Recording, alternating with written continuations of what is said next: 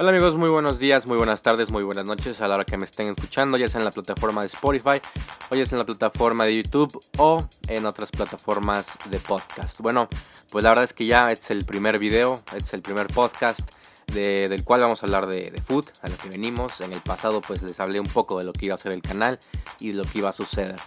Entonces bueno, sin más preámbulos, pues vamos a, empezar. Y bueno, en los últimos, en los últimos minutos eh, se habla de una ruptura total del Barcelona, una ruptura total entre los futbolistas y entre Quique Setién, el director técnico del, del cuadro Blaugrana. Y es que, bueno, esta fuente de información es marca, la verdad es que son muy confiables y muchas de las veces aciertan de lo que dicen, entonces yo me fío mucho en, en, esta, en esta fuente y bueno, les voy a estar apareciendo en, si están en YouTube, les va a estar apareciendo la foto de, de la publicación y si no están en, en, YouTube, bueno, se los veo, es bronca entre Setién y la plantilla en el vestuario de Balaídos. Los jugadores recriminan perdón, al técnico algunos de sus decisiones tácticas y algunos cambios como los de Arthur o Griezmann. La relación entre el técnico y el futbolista están rotas. Entonces, bueno, eh, si bien sabemos que, que cuando llegó Quique Setién, pues hubo algunos, algunos problemillas, ¿no? Los futbolistas se sentían escépticos, incómodos, también muchas fuentes eh, hablaron de eso, eh, solo en el día 11 desde que llegó al día 11 ya había tenido como algunos roces, ¿no?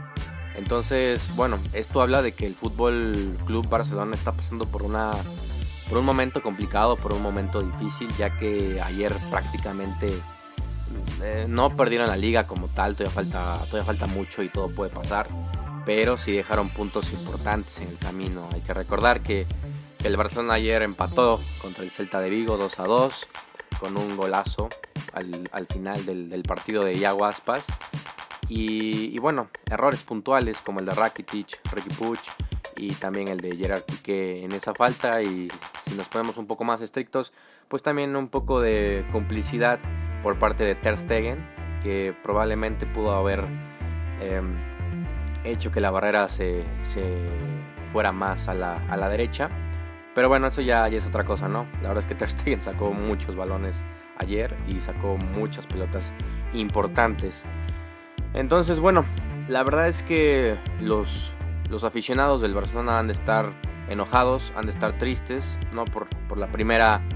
Em, por la primera cuestión de que pues Arthur Melo ya no es futbolista de, del Barça y es futbolista de la Juventus y ahora pues el 2 a 2 los puntos que se han dejado en el camino probablemente pues no tampoco sea el, mejor fútbol que han estado desempeñando en estos últimos en estos últimos días en estas últimas semanas y se le viene algo complicado se le viene algo complicado al, Barcelona sinceramente yo pienso que Quique Setién es un excelente entrenador es un DT que lo hizo muy bien en el Betis que a pesar de que en la última temporada no le fue muy bien creo que el hecho de tenerlos en Europa League estar compitiendo en la Copa, de estar compitiendo en, la Liga. Creo que hizo un muy buen trabajo. La verdad es que digo, hasta el día de hoy eh, se le está viendo, bueno, se le ve que le está quedando un poco grande esta nueva, este nuevo equipo, porque a ver, con todo respeto no es lo mismo dirigir al Betis que dirigir al Barcelona, ¿no? O sea, en el Barcelona es una presión extra por parte de los medios, es un club grande, es un club importante y aparte pues tiene futbolistas muy muy pesados, tiene futbolistas impresionantes como es el caso de Gerard Piqué, Jordi Alba, Busquets, Messi, Suárez que ya llevan muchos años en, el Barça y que obviamente no, es muy fácil tratar de, convencerlos de alguna idea futbolística, no es fácil de, llevarse bien con ellos, no, no es fácil el hecho de que el mensaje que tenga el entrenador pues le llegue completamente, ¿no? Y después de haber sido entrenados por grandes directores técnicos como Pep Guardiola, ¿no? Todos yo creo que extrañan a, Pep Guardiola en, el Barça.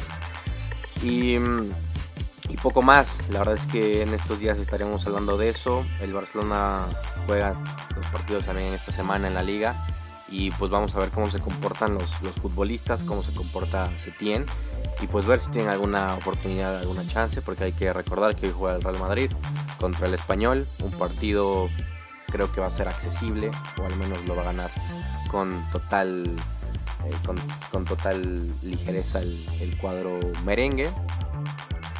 Entonces, a ver, ¿en, qué momento, en qué momento, qué, va a pasar con, con, el Barcelona, qué va a pasar con el, con el Barça de Setién?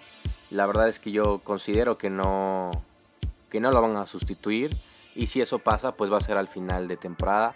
Hay que recordarles a todos ustedes que pues em, en agosto todavía falta la, la Champions, al Barcelona le queda un partido de octavos de final contra el Napoli en, en casa, o al menos eso hasta que dictamine algo la, la, la, UEFA, y ver si, no, si, obviamente yo creo que si, si pierde, está fuera, está out, pero si gana, pues hay que ver cómo, cómo le toma factura todas estas, estas cositas, ¿no? Aunque creo que en un vestuario, siempre cuando las cosas no van muy bien o las cosas van, van complicadas, pues es, es sencillo, es normal muchas veces que pues haya broncas entre los futbolistas, broncas entre el entrenador. Y aquí es cuando la directiva y aquí es cuando se tiene y todos tienen que estar más unidos porque, a ver, si bien se perdieron puntos, la liga no está terminada, o sea, todavía falta muchísimo, muchísimo, muchísimo. Y creo que tienen los futbolistas para poder darle la vuelta. Entonces, bueno, amigos, aquí abajito en los comentarios, eh, díganme pues qué piensan acerca de, lo que pasó con Quique Setién y con los futbolistas del Barcelona.